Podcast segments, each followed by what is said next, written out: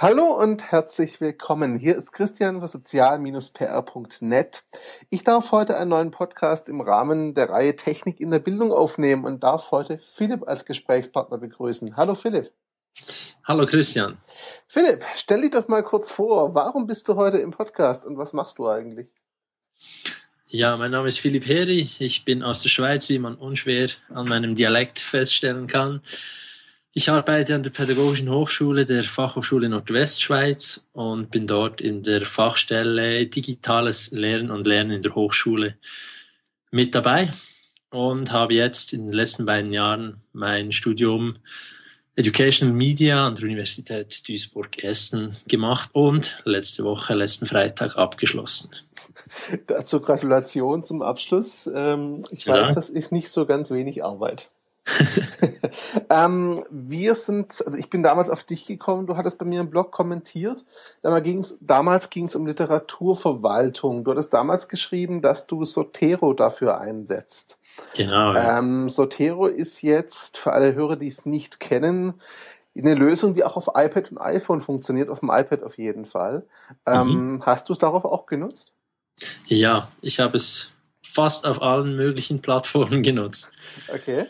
Da ich äh, viel unterwegs bin, ähm, war ich auf der Suche nach einem Tool, das ich sowohl auf dem iPad und auch an stationären Computern, die nicht unbedingt meine selbst sind, ähm, darauf zugreifen kann. Das heißt, wenn ich in der Bibliothek bin, kann ich den Bibliothekscomputer nutzen und Zotero über den Browser aufrufen. Wenn ich äh, mit meinem iPad unterwegs bin, kann ich das dort machen und sonst natürlich an meinem eigenen Rechner. Mhm. Ähm, wie viele Quellen und Literaturangaben hattest du nachher in Sotero dann eingetragen und einsortiert? Puh, das, das waren wahrscheinlich gegen 100. Okay. Also ähm, macht Sotero dann rein die Quellenverwaltung oder bietet es auch Schnittstellen an, um Fußnoten, Literaturangaben direkt in Textverarbeitung zu übernehmen? Ja, das bietet eine, eine Exportfunktion. Mhm. mit äh, all den verschiedenen Zitierstilen, die es da gibt. Ich habe es dann äh, für, für Word ähm, exportiert mhm. und es erstellt dann ein, ein Literaturverzeichnis, wie man das kennt, nach APA zum Beispiel. Okay. Sehr praktisch, ja. Ähm, da gibt es auch verschiedene Stile zur Wahl, so wie das gerade klang. Genau, ja. Okay. Ähm, wie bist du auf Sotero gekommen? Eben wegen dieser Cross-Plattform-Geschichte, dass du es auch mobil einsetzen kannst? Oder, weil es gibt ja auch noch andere äh, Lösungen, ich sage es mal mhm. Bookends oder noch größere Programme. Äh, wir hatten damals eine Veranstaltung der Uni zu diesen verschiedenen Literaturverwaltungsprogrammen, mhm. auch mit Citavi und so. Und da hat jemand das Zotero vorgestellt und da das auf, auf Mac sehr gut läuft und die verschiedenen Schnittstellen zu den mobilen Geräten anbietet, habe ich mich dafür entschieden, das mhm. ausprobiert und äh, bin dabei geblieben. Also es ähm, war ziemlich eine pragmatische Lösung. Das erste, das passt, nehme ich. okay, ja gut, wenn es funktioniert, das ist ja kein Ding. Ähm, wie lange hast du damit jetzt insgesamt gearbeitet? Also ich sag mal, erst zu deiner Masterarbeit hin oder schon davor? Nein, ich habe schon, ich arbeite jetzt etwa ein Jahr mit Sotero. Mhm. Das heißt, ähm, etwa ein halbes Jahr bevor ich mit der Masterarbeit begonnen habe, habe ich mich, habe ich äh, Zotero auch schon genutzt, einfach für die Arbeit bei uns in der Fachstelle. Wenn ich dort irgendwie äh, Literatur fand, habe ich das immer mit, mit Zotero verwaltet und gespeichert. Mhm. Okay, das heißt, für dich war das dann irgendwann ein recht stabiles System, das einfach funktioniert hat. Gab es ja. da größere Probleme während der Arbeit? Nein, eigentlich nie. Ähm, was mich natürlich äh, freute. Glaube ich. Nein, keine Probleme, wirklich. Sehr das stabil. hört man sehr, sehr gern. Ähm, ich denke, für viele Hörer ist Sotero auch mal ein Blick gewährt. Ich gebe zu, bei mir war es bisher auch ein bisschen unter dem Radar bis zu deinem Kommentar. Ähm, hab mir dann aber auch mal angeschaut und das sieht eigentlich ganz nett aus. Wer also so im Apple-Universum unterwegs ist, sollte sich das mal anschauen. Ich meine, Android gibt's da keine Umsetzung für, ne? Das weiß ich nicht. also ich glaube nur iOS und Mac, aber nagelt mir jetzt bitte nicht fest. Ich schreibe es dann im Artikel nochmal rein. ähm, Das größere Thema, warum ich dich auch ähm, hier im Interview haben wollte, ganz, ganz dringend sogar, du hast gerade gesagt, du studierst im Bereich Education and Media. Stell doch mal diesen Studiengang bitte schön vor. Ja, das ist äh, ein Fernstudium an der Uni Duisburg-Essen mhm. unter Professor Dr. Keres, Michael Keres, mhm. wahrscheinlich für die meisten bekannt. Yep. Ähm, das läuft über zwei Jahre, also normal Studierende machen das in zwei Jahren ähm, mit 15 Wochenstunden Workload. Mhm.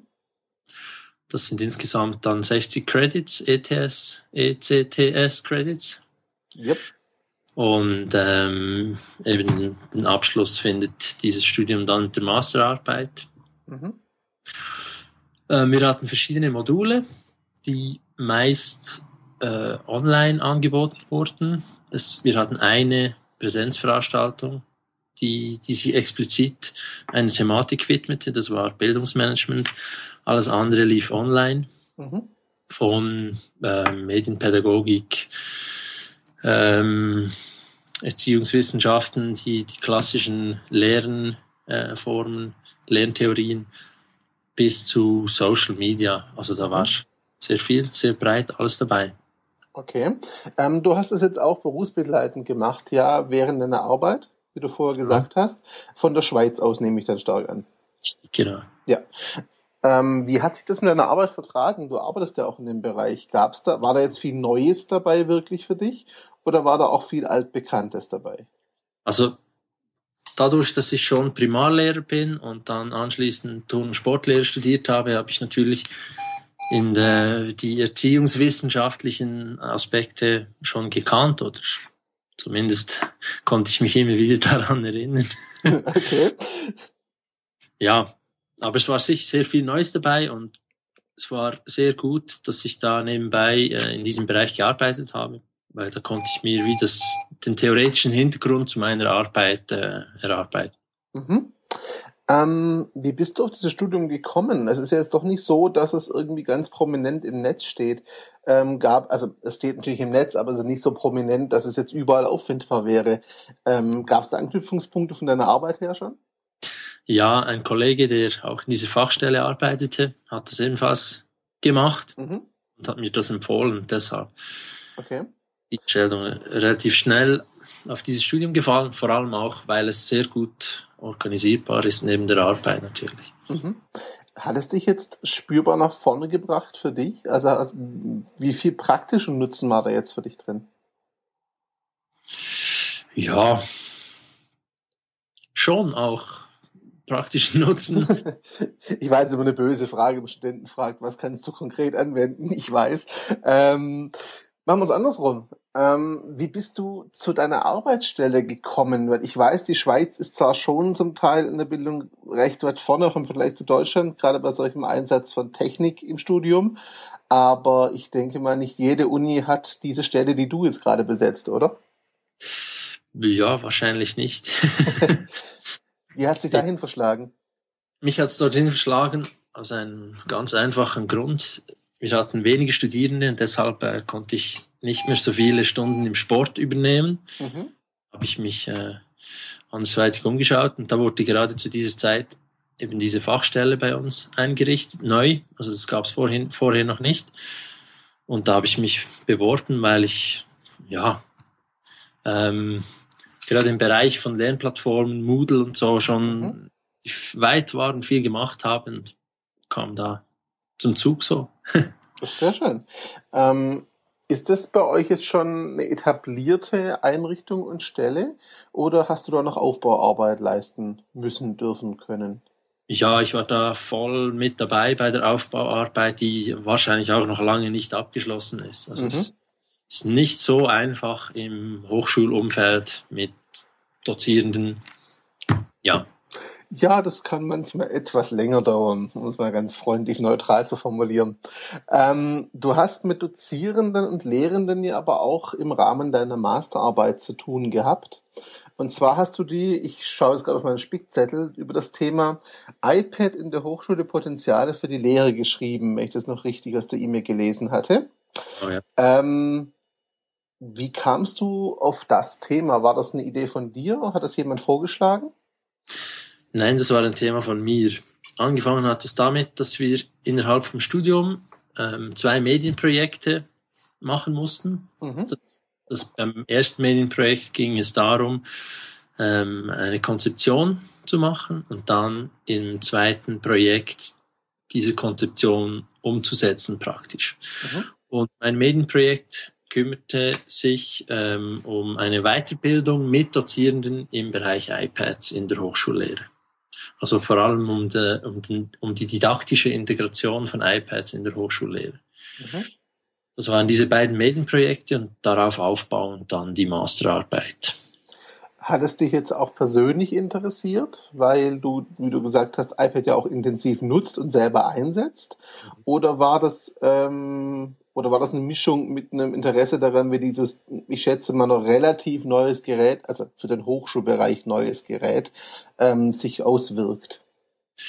Es war beides. Also sicher interessiert es mich sehr. Ich arbeite mhm. sonst in meinem Unterricht, im Sportunterricht und sonst in den Modulen oft mit dem iPad. Nutze das ziemlich intensiv. Mhm.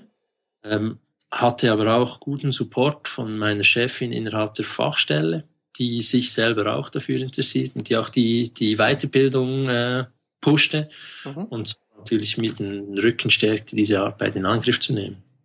Welche Erfahrungen hast du da gemacht? Gibt es schon wirklich viele Dozenten und Lehrende, die das einsetzen? Äh, jein, schwierig zu sagen. Okay. Ich kenne, die das nutzen. Also das war auch eine, eine große Schwierigkeit beim Senden eines Online-Fragebogens. Ich, ich wusste nicht genau, äh, an wen soll ich gelangen. Ich hatte einige Adressen, natürlich die Teilnehmenden aus meiner Weiterbildung, Kollegen, gewisse Leute aus Communities, die ich direkt anschreiben konnte, aber sonst war das so ziemlich offen. Ich habe dann das mit dem, mit dem Schneeballprinzip diesen Link verteilt und äh, ja, bin dann immerhin auf, auf 100 Personen gestoßen. Mhm. Ähm, wie ist denn so, ich sag mal jetzt dein Eindruck nach der Arbeit, nach der Masterarbeit? Hat sich dein Eindruck verändert? Hattest du mit anderen Ergebnissen gerechnet? Mm, nein, eigentlich nicht. Okay. Ähm, was kam denn raus für dich schlussendlich? Was für Potenziale birgt denn? Und vor allem, was mich natürlich sehr interessiert, welche werden überhaupt schon abgerufen? Ja, weil die abgerufen werden, das kann ich nicht, nicht so genau beurteilen. Okay. Aber äh, zu den Resultaten aus der Arbeit, ich denke, die wesentlichsten Erkenntnisse sind, also vielleicht muss ich etwas früh äh, kurzen Hintergrund erklären. Mich interessierte vor allem die Weiterentwicklung vom Notebook zum iPad, also die mhm. Technik Weiterentwicklung und welche, welches Potenzial, Potenzial darin für die Lehre liegt. Dabei ähm, war der Schwerpunkt gerichtet auf, auf drei hochschulspezifische Settings. Einerseits der Hochschulalltag mit ähm, allem, was dazugehört, Sitzungsteilnahme, E-Mails, Internet, Zeitschriften und so weiter. Zweite Setting war die klassische Lehrveranstaltung, also ein Seminar pro Seminar, Vorlesung. Mhm. Und das dritte Setting war dann ähm, alles, was ähm, Lehrveranstaltung ist, aber nicht im Hochschulgebäude stattfindet. Okay. Also Exkursionen, Praktika und so weiter. Mhm. Und da kam heraus, dass vor allem im Hochschulalltag das iPad ein, ein großer Fortschritt bringt. Also rein das kleine Ding, dünnes Gerät, nicht schwer im Gewicht, aber trotzdem alles mit dabei. Von E-Mail, Internet, Zeitungen und so weiter. Okay. Natürlich praktisch. Und ansonsten in den, in den Veranstaltungen im Seminarraum, da war es ziemlich ernüchternd. okay. Also dort, dort war die Grundaussage die, wieso brauche ich das iPad, wenn ich doch mein Notebook zum Präsentieren nutzen kann? Also mhm. so, quasi der, die Reduktion der computergestützten Lehre auf das Präsentieren mit dem Notebook. Also kein interaktiver Einsatz in irgendeiner Form oder sowas, das kam da gar nicht vor. Nicht wirklich. Schade eigentlich, okay. Und sonst beim ähm, Gebrauch außerhalb der Hochschule, da waren vor allem wieder die, die Fachgruppen, die sich, also die vor allem auf Mobilität angewiesen sind, waren da ähm, eigentlich sehr erfreut an dem Gerät. So, ich selber aus dem Sport kenne das. Musiker, Biologen, Geografen, Chemiker und Physiker vor allem, die ähm, angaben, dass für sie das iPad wesentliche Vorteile bringt gegenüber dem Notebook. Gut, es ist deutlich portabler auf jeden Fall, wie du schon meintest, viel leichter, viel dünner, trotzdem alles dabei. An der Stelle aber würde mich jetzt interessieren, ähm, waren das dann eher jüngere Lehrende, die sich da positiv geäußert haben, oder ging das durch alle Altersschichten? Ähm, das ging durch alle Altersschichten. Das, äh, okay. Überlegen, die, die größte Gruppe war zwischen 40 und 50 Jahren. Hm, okay, doch schon ganz ordentlich. Ja. Ähm, wie sieht es aus? Haben die, ich sage jetzt mal bei der Vorbereitung, auch spezielle Einsatzzwecke angegeben, die sie ganz besonders jetzt an dem iPad hervorgehoben haben? Oder war das einfach nur, ich sage mal, nur in Anführungszeichen der Formfaktor und die leichtere Bedienung? Ähm, Nein, es, was auch noch wichtig war oder, oder rauskam, ist die, die Benutzerfreundlichkeit des Geräts, die von, von vielen sehr geschätzt wurde. Das heißt, einige trauen sich mit dem iPad an die computergestützte Lehre, weil ja. sie das Gefühl haben, das ist ja so einfach mit diesem Gerät. Ich habe einen Home-Button, einen physischer Knopf, mit dem komme ich immer wieder zurück. Also es ist nicht schwierig, damit umzugehen. Deshalb versuche ich das mal mit dieser computergestützten Lehre. Mhm. Aussagen hatte ich viele. Und ich habe auch das Gefühl, dass ähm, mit dem iPad ein niederschwelliger Einstieg möglich ist in diese computergestützte Lehre. Obwohl Herr Professor Keres am Masterkolloquium äh, vehement widersprochen hat. Wieso hat er da vehement widersprochen? Er ähm, den Ansatz vertritt, dass das Gerät keine Rolle spielt für den didaktischen Einsatz. Sagen wir mal, es sollte keine Rolle spielen vielleicht, aber wenn sich der Lehrende halt nicht rantraut, dann ist es halt doch ein Unterschied, ne? Okay. Ähm, wie sieht es aus? Hast du auch ein bisschen in der Masterarbeit einen Blick gewagt in die Zukunft? Also was jetzt daraus wer werden kann für den Bildungsbereich? Mm, jein. Also, zum einen wurde ich darauf hingewiesen, ich weiß nicht, äh, Rolf Schulmeister kennen wahrscheinlich auch viele, ja. in eine Mail geschrieben, in der er sagt, ich sei zu früh dran mit dieser Masterarbeit. Okay. Diese Implementation vom iPad in die Hochschullehre, die sei im Moment auf Experimentniveau. Deshalb lohne sich eine Masterarbeit dazu nicht. Also könnte man sagen, dass in Zukunft wahrscheinlich in dieser Beziehung noch mehr passiert und es sich dann vielleicht lohnen würde. okay, aber gut, gelohnt hat sich ja schon für dich jetzt, ne? Ja. Ähm, ich denke, es steckt sehr viel Potenzial im iPad. Vor allem dann, wenn nicht nur die Lehrperson, also der Dozent, die Dozentin ein iPad hat, sondern dann auch die Studierenden. Mhm. Dort sehe ich ähm, große Möglichkeiten, gerade in der, in der Interaktion, aber auch im, im ständigen Dabeihaben dieses Gerätes und mhm. immer auf Inhalte zugreifen zu können. Beziehst du das jetzt aufs iPad, weil du damit selber die Erfahrung hast, oder würdest du das generell auf Tablets ausweiten? Ich habe keine Erfahrung mit anderen Tablets außer dem iPad. Okay. Ich habe geschrieben oder davon gesprochen, es spielt keine Rolle, mit welchem Tablet man so etwas macht. Mhm, also grundsätzlich Formfaktor halt, ne? Ist eins. Wobei, klar, iPads äh, und Apps nochmal ein anderes Thema ist für sich, ne? Genau. Ja, die sind schon nochmal ein Tick einfacher zu bedienen. Leider Gottes. Nicht der Windows 8 denke. Okay, anderes Thema. Ähm, was ähm, hast du auch da, andersrum, hast du Interesse auch festgestellt von Seiten der Lehrenden auf deinen Fragebogen hin zum Beispiel? Also kamen da Rückfragen, kamen da Erfahrungsberichte zurück? Ja, das war relativ viel, was da kam. Also okay. zum, zumindest ähm, haben sehr viele die E-Mail-Adresse hinterlassen, weil sie an den Resultaten interessiert sind. Mhm. Dann ähm, hatte ich Anfragen von zwei Hochschulen. Okay.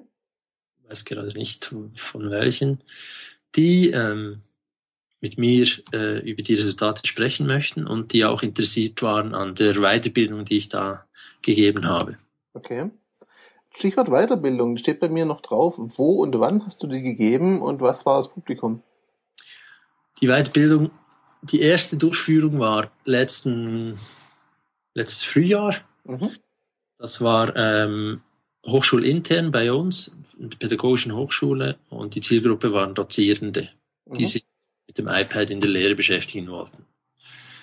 Die zweite Durchführung war dann ab Sommer diesen Jahres und da haben wir es geöffnet, konnten alle teilnehmen, wobei wir ähm, eine relativ hohe Teilnahmegebühr ähm, veranschlagen mussten. Okay. Das war dann für Externe nicht sehr attraktiv. Das war schon abschreckend dann eher. Interne. was waren so die Inhalte? Wie war der Aufbau, Umfang? Also was, was hast du da den Leuten erzählt bei der Weiterbildung? Es war eine Blended Learning Weiterbildung. Mhm. Das heißt, abwechselnd äh, Präsenz- und Online-Phasen. Die Präsenzphasen waren bewusst sehr kurz, immer zwei Stunden. Darauf folgen waren drei Wochen Online-Zeit innerhalb von, von unserem Kurs in Moodle. Da war ähm, die erste Phase, ging so um das iPad als Gerät, technische Belange kennenlernen, iPad personalisieren, schauen, dass alles läuft, E-Mail-Adresse und so weiter. Mhm.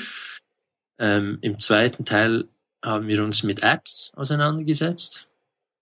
Und dann die letzten beiden Takte ging es um, um die didaktische Implementation des iPads. Im okay. ersten Teil mussten die Dozierenden ein, äh, eine Unterrichtssequenz planen die wir dann auch untereinander besprochen haben, was sehr interessant war, weil plötzlich der Englischdozent dem Sportdozenten irgendwelche Tipps gab und umgekehrt. Okay, sehr schön. Im Hochbereich sehr selten ist, da oft ja. äh, so ein bisschen das Gärtchendenken spielt. Oh ja. Dann im letzten Takt ging es darum, dieses, äh, diese Sequenz umzusetzen mit Studierenden. In welchem Zeitraum hat sich die ganze Aktion erstreckt dann? Das waren viermal drei Wochen. Okay, also doch schon ein längerer Zeitraum auf jeden Fall. Wie war die Resonanz? Ich kann mir vorstellen, gerade wenn du sagst, sie haben auch, ich sage jetzt mal, fächerübergreifend Tipps gegeben, klingt es ja schon so, als wären sie sehr engagiert dabei gewesen. Die waren wirklich sehr engagiert dabei und das war äh, für mich selber auch sehr interessant, weil da das hat wirklich eine Dimension angenommen, die ich mir äh, nicht nie erträumt hätte, weil äh, eben auch Personen, die das iPad äh, am ersten Tag der Weiterbildung zum ersten Mal in Händen hatten, okay. da Ideen hatten, wie sie das in ihre Lehre einbauen konnten und das auch gut gemacht haben.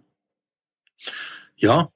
Respekt. Also das ist schon beeindruckend. Vor allem, also für die Hörer, wer Lehrende und den Wissenschaftsbetrieb nicht so wirklich kennt, ähm, es ist nicht selbstverständlich, dass Dozenten verschiedene Fächer miteinander sprechen. Mehr als sie müssten, um es freundlich zu formulieren. Ich lasse es mal so stehen. Also das ist schon was Besonderes für den Fall, dass der eine andere jetzt denkt. Und dann macht man doch Nee, so ganz normal ist das nicht. Ähm, hast du Pläne oder plant ihr, solche Weiterbildungen nochmal anzubieten und auszuweiten, vielleicht für andere Hochschulen zum Beispiel? Ja, ich denke, da sind wir sehr offen. Also mhm. wenn Anfragen kommen, denke ich auf jeden Fall, dass das möglich wäre, das mhm. auch an Hochschulen anzubieten. Ähm, wie gesagt, geöffnet haben wir es, halt zum vielleicht nicht so attraktiven Preis, aber ja, wenn man rechnet, was da an Arbeit dahinter steckt, dann kommt man natürlich sehr schnell auch auf, auf hohe Beträge. Das ist klar, wenn du die Zeit wirklich rechnen, rechnest, dann ja, wird es teuer. Das ist logisch, denke ich. Ähm, hast du auch Erfahrungen in irgendeiner Form mit der Implementation vom iPad in den Unterricht, also auch auf Seiten der Studenten? Nein, da habe ich äh, nicht keinerlei Erfahrung. Ich bin, war ja selber Student. Mhm. Diesbezüglich habe ich natürlich sehr oft und sehr viel mit dem iPad gearbeitet. Also beispielsweise alle meine Studienbriefe, die im PDF-Format vorlagen oder Online-Vorlesungen, habe ich alles am iPad geschaut, gelesen. Mhm. Auch annotiert in ähm, Dokumenten, was sehr praktisch war für mich. Ganze Online-Campus-Bewirtschaftung oder das dort, wo die, die Aufträge drin waren, das habe ich alles mit dem iPad gemacht und hat sehr gut funktioniert. Mhm. Okay. Ähm, gibt es bei euch Pläne oder kennst du Universitäten, die planen, das iPad an Studenten auszugeben? Ich nenne es mal Beispiele. Also ich habe auch schon einen Podcast geführt und gehalten mit iPad-Klassen, also Mitarbeitern, die sowas implementieren, aber an Schulen. An Universitäten kenne ich bisher nur zwei Privatunis in Deutschland, die jetzt anfangen, iPads in, ich sage mal, Studiengangsstärke zu verteilen als Leihgeräte. Gibt es sowas auch in der Schweiz? Weil da kenne ich bis aktuell gar nichts. Ich kenne nur eine Fachhochschule, mhm. die Fernschule Schweiz. Dort weiß ich, dass sie ähm, versuchshalber mal einen Jahrgang mit iPads ausgestattet haben. Okay. Und dann die Lehre so äh, abgehalten haben und sehr gute Erfahrungen gemacht haben. So dass sie das jetzt äh, in einen anderen Teil der Schweiz ausweiten wollen. Wir haben ja da verschiedene Sprachregionen und das ist nicht immer. Ja, nicht so einfach immer. So Und ich kann das jetzt auch in der, in der äh, französischen Schweiz. Mhm. Und soweit ich weiß, sehr erfolgreich. Aber sonst öffentliche Hochschulen weiß ich von keiner bis jetzt. Okay. War das die SRH Fernhochschule Riedlingen, die Sie Nein. eingesetzt hatten? Das war die FFHS, Fernfachhochschule Schweiz. FFHS, okay. Äh, ich habe gerade mal nebenher Google bemüht und die SRH Riedlingen wird mir auch noch angeboten zu dem Stichwort. Muss ich mir nachher mal angucken. Klingt auf jeden Fall interessant. Ähm, Frage, wenn du sagst, du hast vorher gemeint, du wärst vielleicht sogar zu früh dran gewesen mit dieser Masterarbeit. Ähm, hast du den Eindruck, dass sich das iPad in den letzten Monaten stärker durchsetzt in den Bildungseinrichtungen? Also kriegst du selber mit auch in der Richtung die Tendenz dazu oder ist es mehr noch so beschränkt auf eine Zielgruppe von Lehrenden, die sich halt privat zulegen und dann auch mitbringen? Mm, ich denke, es, es weitet sich aus. Beispielsweise bei uns an der Hochschule, wir haben einen Standardkatalog für ähm, Geräte, die wir über die Hochschule anschaffen können als mhm. Dozent. Mhm. Und dort wird jetzt, jetzt aufgenommen, das iPad. Ähm, also man kann ein iPad bestellen, wenn man den Nachweise bringen kann, dass man es auch für die Hochschule nutzt. Ganz am Anfang war das nur als Erstgerät möglich, also entweder iPad oder Laptop. Ja.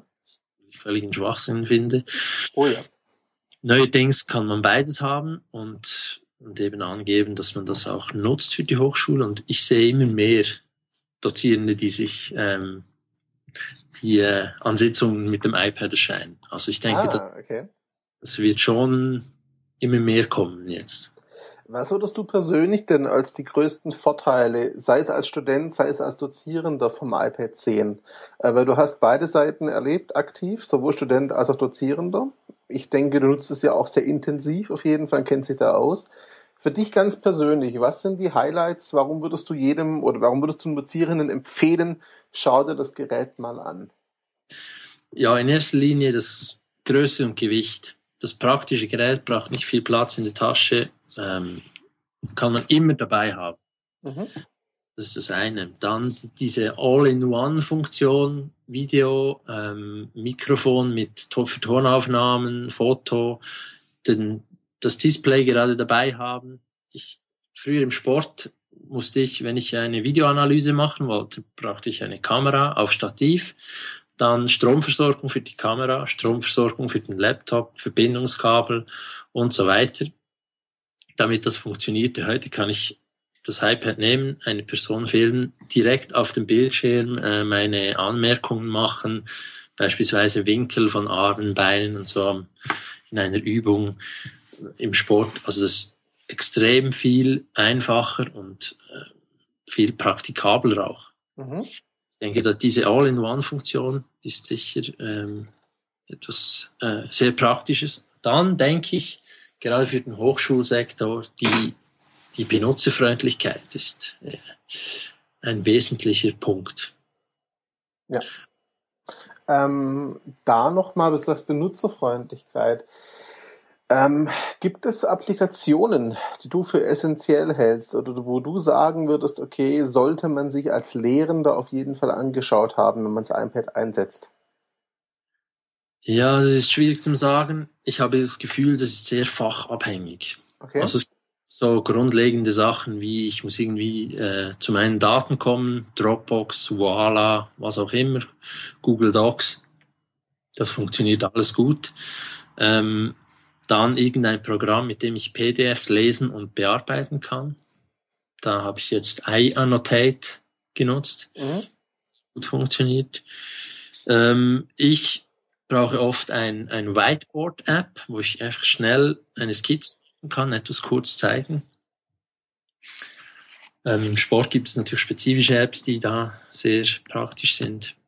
Ja, ich denke, da muss jeder für sich äh, auch wieder schauen, was gibt es da. Es ist nicht sehr einfach, weil die, die Flut an Apps ja immer größer wird und die wirklich guten Apps findet man nicht so einfach. Ja, das stimmt allerdings.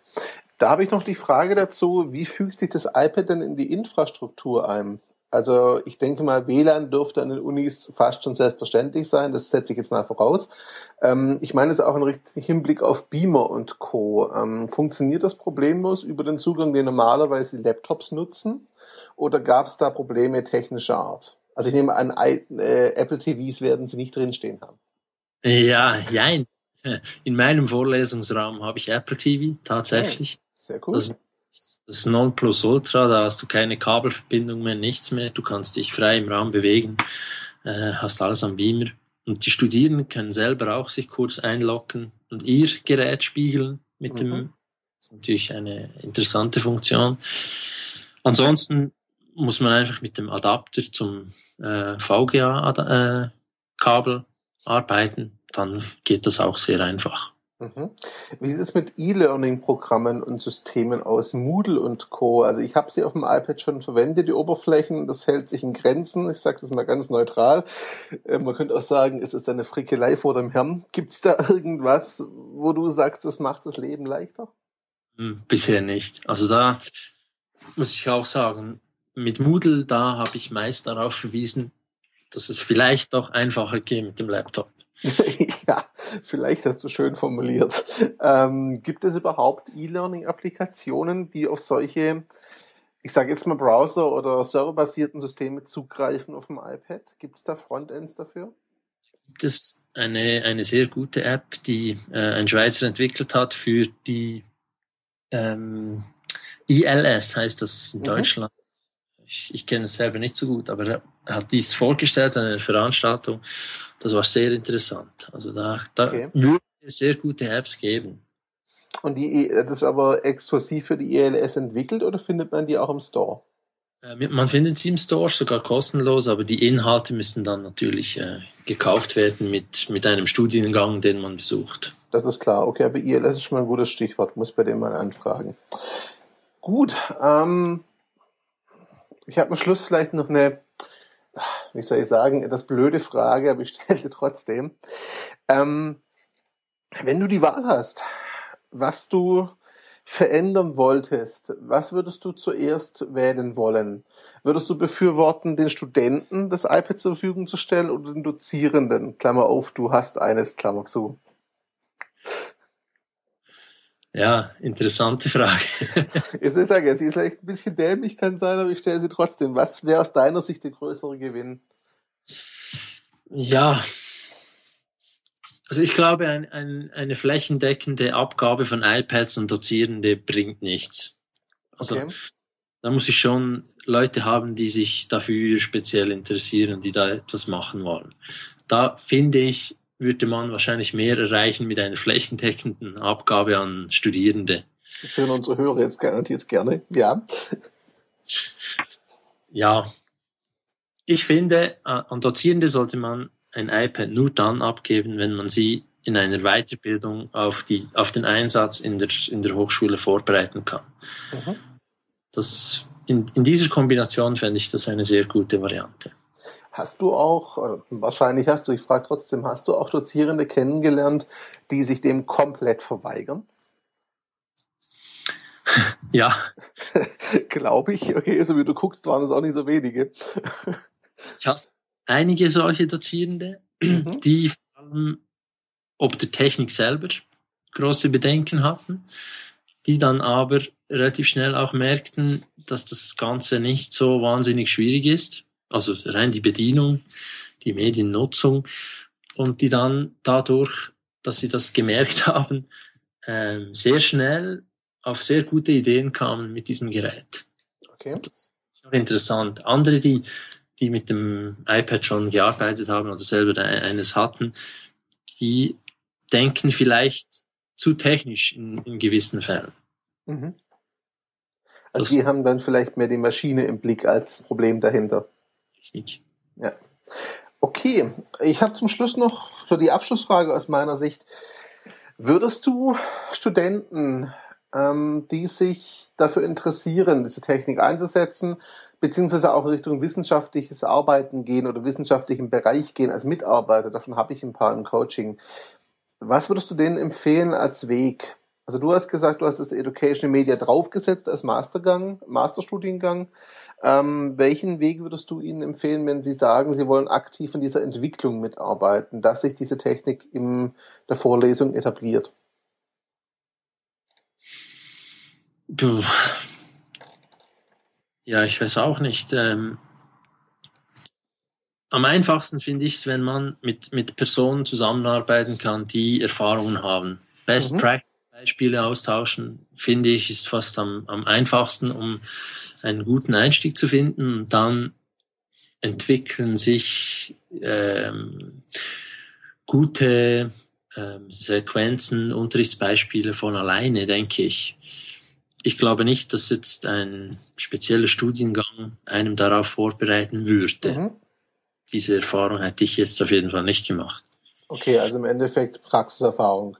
Umsetzen, probieren, machen. Richtig. Gut. Dann, ich danke dir erstmal für die Zeit. Ich finde es hochinteressant. Noch eine Frage habe ich. Kann man deine Masterarbeit irgendwo abrufen, auch online? Ähm, ja, ich habe eingewilligt, dass man die beim Lehrstuhl der Uni Duisburg-Essen ähm, einsehen kann oder downloaden wahrscheinlich.